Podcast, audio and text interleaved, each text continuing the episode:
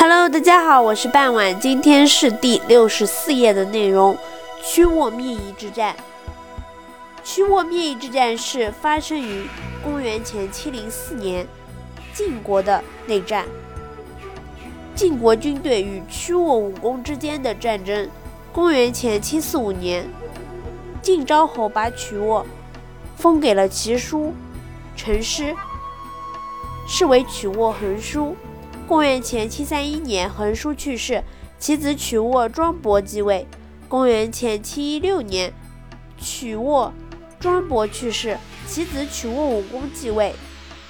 公元前七零五年冬天，当年曲沃日益强大，曲沃武公又杀了晋小子侯。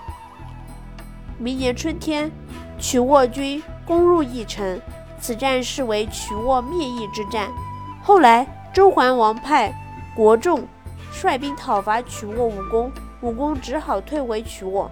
周桓王立晋哀侯之子公子明为晋国的国君，曲沃未能吞并晋国。好了，今天的内容就到这里结束了，我们下期再见。